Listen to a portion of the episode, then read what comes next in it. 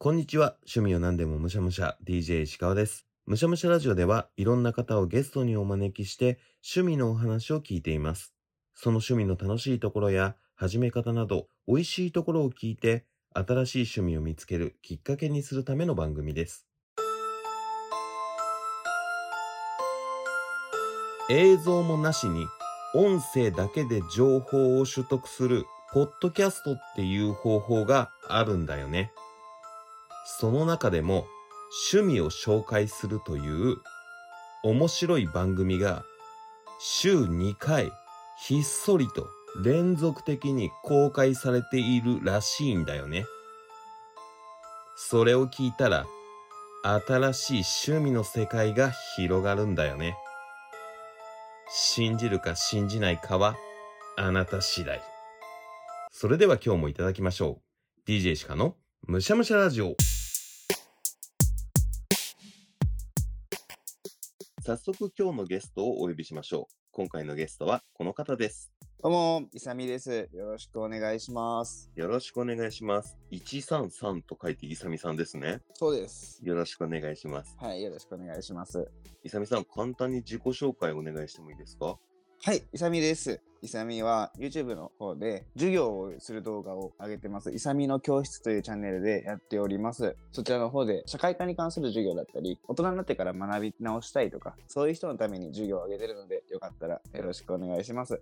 大人の方向けに改めてその中高とかで習う社会を教えられてるっていう感じなんですかそうですね基本的にはどんな方でも学べるようになのうで、その今学び続けてる小中高生が見てもあ分かりやすいなだったり逆にあのもう社会に出られて大人になってちょっと知識つけたいなって方が見てもあそういうことなのねっていうふうに分かってもらえるのが理想としてやっております。なるほど。意外と大人になってからの方が、あー自分ここの知識、中高で習ってるはずなのに、なんかいまいち覚えてないなってことありますもんね。そうなんですよね。よくその話を、あの、自分の友人からも聞くので、あ、そうなったら、じゃあ、もしかしたら需要があるかもしれないと思ってやってみようと思った次第です。それは、いわゆる政治経済的な内容なんですか歴史とかそういうのもやるんですかそうですね。一番直近で上げて、再生されてるのは、あれですね。あの、ロシア、ウクライナの、うんうん。あの、その、ことの発端というか、どうしてこういうことになったのっていうのは、意外と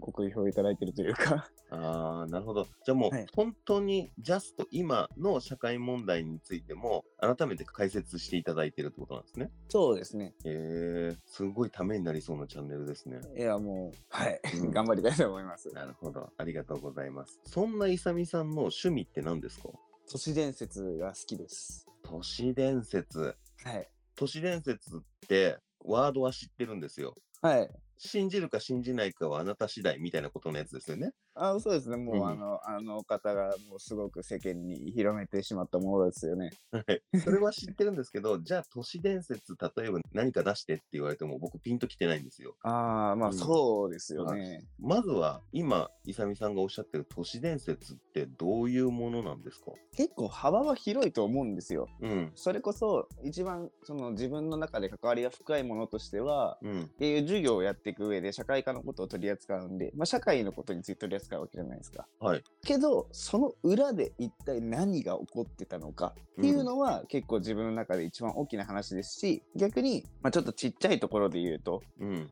どこまであの使ってもらえるかわかんないですけど例えば化粧品、うん。あの化粧水とかあるじゃないですかはい。あれって結構どれも同じような形してますよねうん。あこれって基本的に化粧水とか乳液って女性が使うものじゃないですかそうですね。だから手に取った時に女性が欲しいなって思うサイズつまりこれ男性器の平均サイズで使うとやれるんですよおー。でもう触った時に潜在意識が欲しがるようなサイズとして作られてるのがこれ化粧品だったりするらしいんですね。でこれも要はオープンにはされてない内容だから、はいあの信じるか信じないかはあなた次第ですっていう感じでそう幅広く、あうんうんのジャンルとしては取り扱っております。ああ、確かに信じるか信じないかはあなた次第っていう感じですね。そうですよねもういやこじつけじゃないのうっんてゆよく言われがちな内容ですはあります。なるほどね。そっか。どっちが先に言われてても、まあ納得はできそうな話ではあるっていうぐらいの絶妙なラインのものなんですね。そうなんですよね。だから、噂話とか、こじつけとか、なんかちょっとした自分の解釈だよねって言われがちなんですけど、イサミの崇拝する関明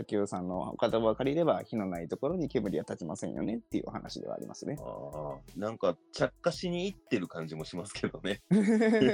まあまあ、そうですね。うん、なるほどね。今たまたまちょっとこう下っぽいところもありましたけど、とも限らず、い、ろんなジャンルで信じれそうな、疑えそうなっていうレベル感のものを都市伝説っていうってことですね。そうですね。うーん。その都市伝説を、イサミさんはいろいろ知るのが楽しいんですかそれともこう知った上で語るのが楽しいとか、イサミさんが思う都市伝説の面白いところってどこなんですかあ知った上で、うんその都市伝説たちが、あまあ、都市伝説結局一個のお話たちじゃないですか。はい。っていうのが、点と点がつながって線になっていくのが楽しいんですよ。あ、そんなことがあるんですあかもう全然あります、あります。うん。例えばだって世界の裏事情について知っていくわけじゃないですか、はいまあ、あの都市伝説の中でですけどねうん。だから歴史をこういうふうに動かしてた人たちがいてっていうのと自分が知ってる教科書通りの歴史とを紡ぎ合わせた時にあそれなら納得がいくよねって思っていくのが面白いですね。なるほどね。科目としての社会で習ったこと、例えば暗殺された大統領がいて、その犯人はもう捕まっているけれども、さらにその裏に黒幕がいたんじゃないかみたいな感じのことだったりが都市伝説なわけですよね。そうですね、うん、だけど、その裏でいた人は、実はその次の大統領も暗殺してるのに関わってるんじゃないかとか、そうやってこう繋がっていく点と点が線になってっていう、裏付けこそないけれども、そうも考えられるっていう風に、表の歴史と裏の歴史の、裏の歴史は想像バージョンで広がっていく可能性があるという意味ですよね。そうですね、ああ、それ考えてたら面白そうだなって思うんですけど、それってこういろいろ想像していくじゃないですか、イサミさんとかが。はいはいはいいっぱい考えていると、あれ、どこまでが本当に事実あったものとして認められていて、どこまでが想像だったりとか、噂の範囲内なのかなって分かんなくなる時とか、ないんですか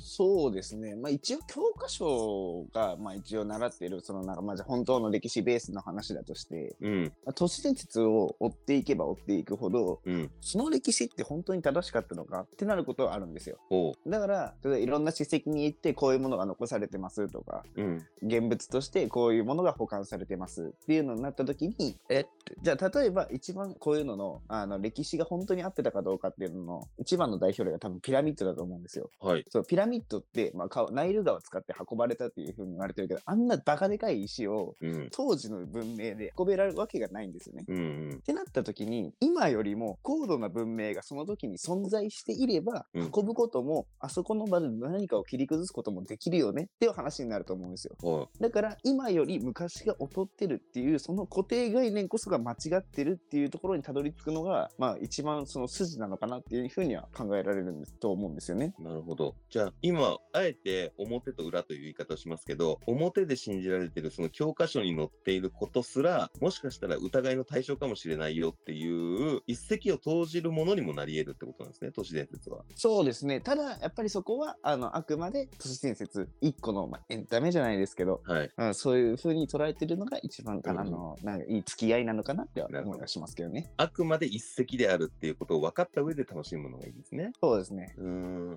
なるほどね。確かに、身近な化粧品の話からピラミッドの話までを捉えられる都市伝説っていうくくりは、壮大でありつつ、でもめちゃくちゃ惹かれますね。ああそうですか。うん、そういう都市伝説を、それは自分で思いつくものなんですかそれとも都市伝説っていう検索したりとか、何かで拾いに行くものなんですかそうですね。まあ基本的にはアンテナ張って自分が知りたいベースの情報からこうパーパーパーパーパーって取ってった中でこれ本当に合ってるのかなからこっちのニュースからああじゃあこういうこともあるよねもあればどこかの誰かが言ってる内容があそのままそういうことねっていう風になってっていうそのまあ2パターンですよね。うーん都市伝説を結構発表しているというか、紹介している YouTube とか、それこそポッドキャスターとかもありそうですもんね。そうですね、多分それこそ増えると思うんですけど、ただそのうん都市伝説が、まあ、あのちょっと話戻しちゃって、そのあの都市伝説が表と裏っていうところで、うんまあ、裏って結構知られたくないところそだうったでりすするよわねけじゃないですか。うんうん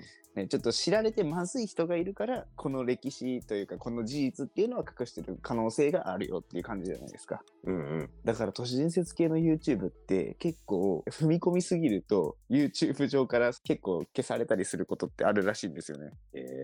ー、それすら都市伝説だったりしますもんね。そうなんですよ消されているらしい っていう。なるほどそうなんねで。すよね。有名なところだと、アメリカ、NASA とかが、その宇宙人をかくまってるんじゃないかとか、エリア51とか、ああいうのも都市伝説の部類ってことですよね。まあ、そうですね。もう本当に都市伝説の部類で、で、エリア51なんて都市伝説が事実になったあの一番の代表例じゃないですか。あれはもう、あるっていうことになってるんでしたっけそう、もうあるっていうふうに2013年ぐらいだったかな、その辺で認められたんですよ。あーそのパターンもあるんですね。そのパターそうン、都市伝説好きとしてはめちゃめちゃ熱いですよね。そうなんですよね。もうなんか、おーって、もうなんかテンション上がりますよね。ねえほら、あったじゃんってことですもんね。そう、言ったでしょってことなんですよね。あーいや信じるか信じないかはあなた次第の信じるの部分がちょっと輝きますもんね。そうなんですよ。まあ、その時はだって彼は、信じろって言ってましたからね。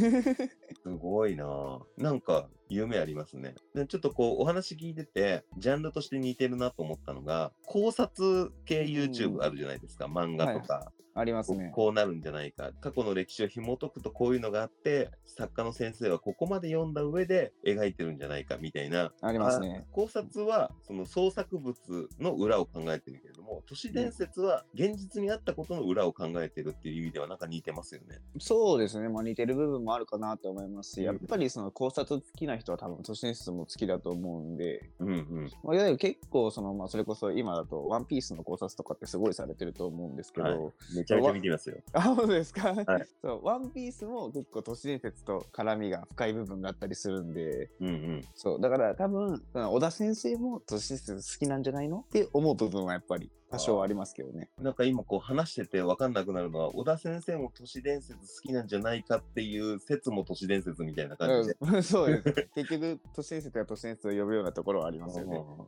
スタンド使いは惹かれ合うみたいなことですね。あ、本当にその通りだと思います。なるほどね。面白いですね。お話を聞いていて、そのワンピースの考察を見てる時の感覚を思い出したので、似てるなって思ったんですよね。ああ、なるほど、なるほど。そうなると、僕は都市伝説を好きになる素養はありそうな感じですね。ああ、そうですね。それこそ、なんか自分の中、結局都市伝説って幅が広いから、うん。その自分の中で一個バチって刺さるものがあったら、もうそっからは多分どっぷりだとは思うんですよね。いやー、都市伝説を好きになってしまったら、都市伝説喋りたくなりそうだなって思い ます。なんか人に喋りたい趣味ですよね。まあ、どっちかでそうですね。なんか鼻は高くなるかなとは思いますけ ど。なるほどね。都市伝説って、まあもちろんその関さんのやつがね、バラエティ番組とかで紹介されてっていうところで、まあ有名になったものではあるんですけども、イサミさんが都市伝説を好きになったきっかけって何かあったんですかああ、きっかけは、小学校4年生の時かな。お2012年12月22日で、マヤ暦でそのカレンダーが終わってるから地球が滅亡するんじゃないかみたいに言われた時、覚えてらっしゃいますかいやー、あの、ノストラダムスの大予言ぐらいしか覚えてないです。ああ、まあまあ、ノストラダムスの時は、その、あの、もうイサミは生まれてなかったのであれなんですけど、その、そうやって言われてたんですよ。2012年の12月22日で、あの、マヤのアステカカレンダーっていうでっかいの。はいあれが終わりを迎えてるから、もしかしたらここでもう地球自体は滅びるんじゃないかって言われてたんですね。っはい。ていうのが話で入ってきて、うん。えそんなことあるのって思った矢先にそのやりすぎ都市伝説があったのでうん。で12月22日当日そのそれを見てであ面白いこういう話とかいっぱいあるんだっていうのを知ってから面白いなでもうそっからまああの、まあ、やりすぎスペシャルじゃないですか基本的に、うんなんでそれを春夏秋冬あるんであればチェックして録画してもうずっと見てって感じでしたねなるほどね。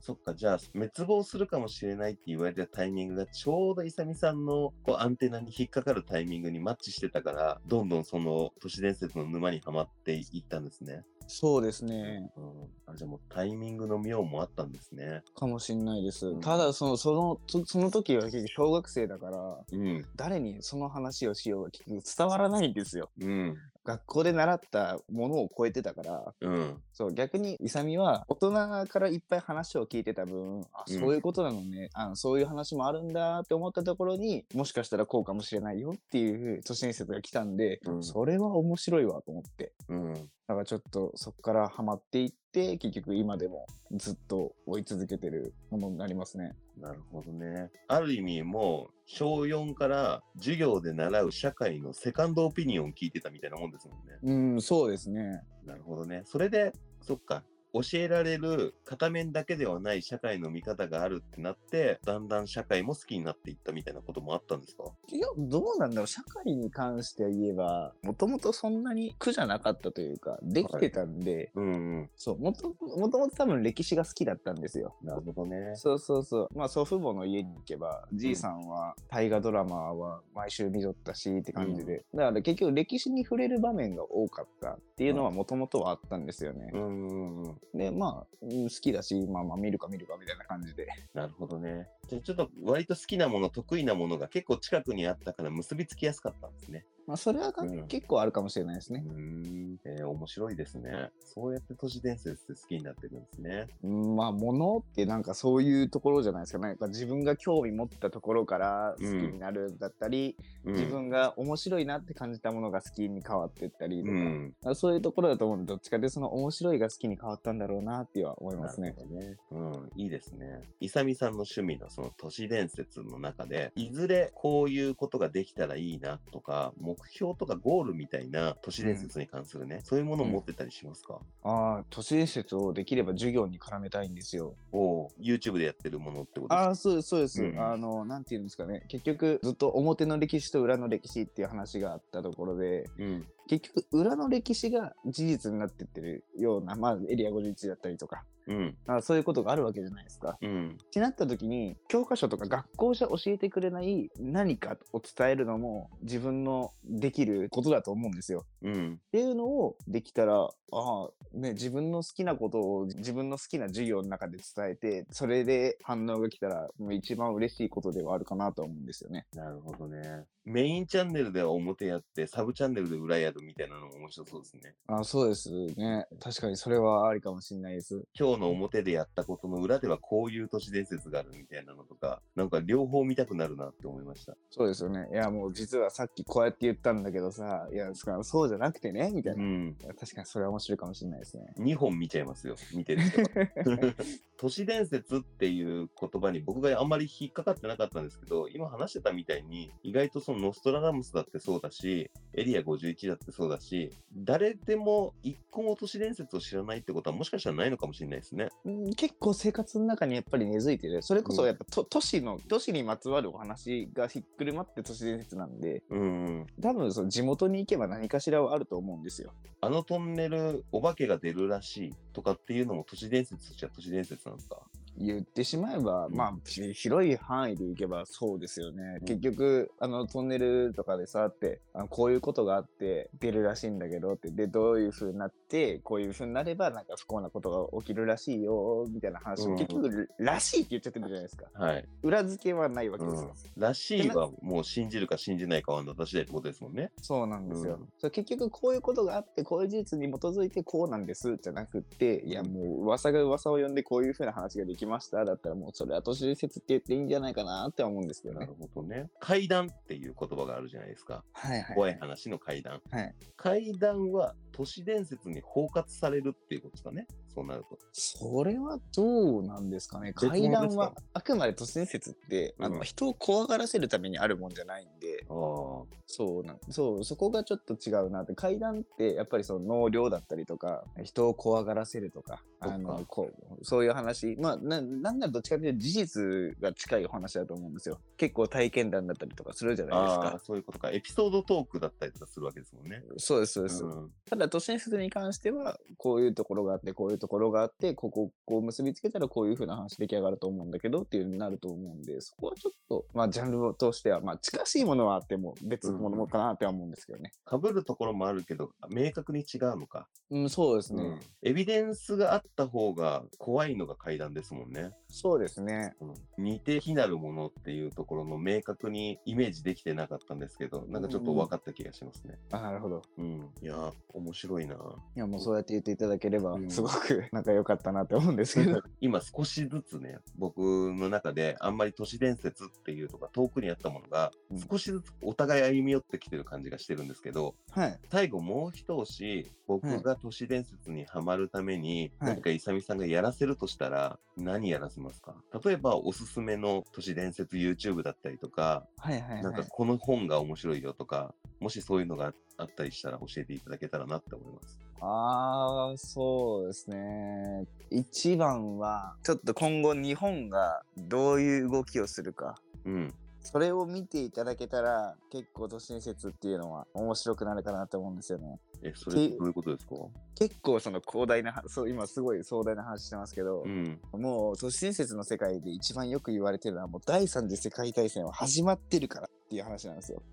ああ、その何も宣言はされていないけれども、うん、実はもうやっていると。もうやってると。うん。ちょっとそのななんですかその聞かれてる方々もちょっとこここ怖がらせたらちょっとあれかなと思うんですけど、うん。ね、今よく言われてるのは台湾有事うん。とあとロシアウクライナで米中関係の話ですよね。うん。一番都市伝説として都市伝説というかもうあの地理地理的に見て日本ってうん。アメリカからロシア、中国に攻め込まれないための障壁でしかないんですよ。うん。なんで、日本はこっから巻き込まれるぞと。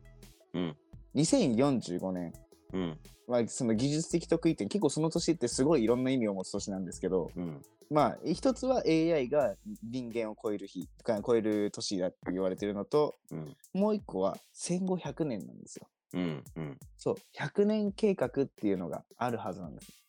ほ要はもうアメリカの統治が終わったわけではなくって結局安保っていうののもとに結局日本はまだ傀儡なままなんですよう。うん。だから岸田総理ってすごいなんか批判とか受けがちじゃないですかうん。それは本当に自分の意思でやってることなのかああ。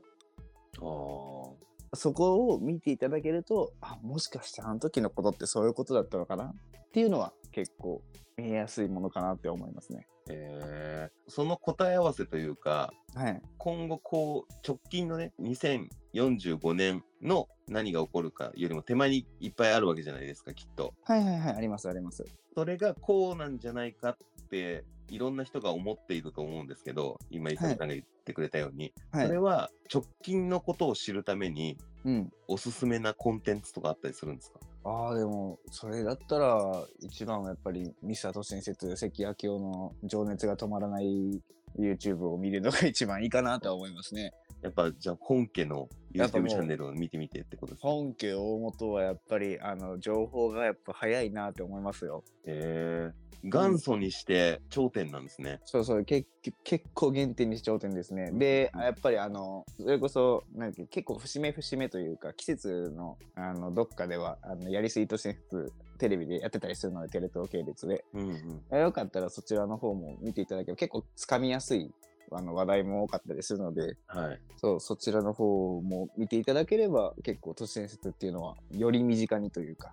うんうんうん、より好みやすいコンテンツになるのかなっては思いますね。なるほどね。ほんと絶妙ですね。都市伝説として言われているものの、うん、ちょっとこう言い方あれかもしれないですけど、眉唾だなっていうぐらいな感じと、だけうどんそれをどうつなげてってるんだろうな、興味があるなっていううん、ところのバランスが絶妙だなって思います。ああなるほどうん、だかまあらそう信じるか信じないかなんだなっていうのも、そうですね、うん確かに言われてみればまあそうだなっては、うんまあ、自分がそのなんていうんですかその不確定なところだからこそ自分が面白いって思えてるのかなってはやっぱり思いますね。うんなるほどね。興味が湧きました、完全 に。いやとりあえそうですずか、もうこのお話の後、関さんの YouTube チャンネル見てみようとは思ってます。いやいや、もうぜひぜひぜひ。はいただ、そう、ちょっと関さんのところは結構都市伝説好きな人が好きで好きでたどり着いちゃうところではあるんで、もしかしたらわからん、何の話なんやろうって思った時に、うん過去の動画をいっぱい漁るでもそうですし、その、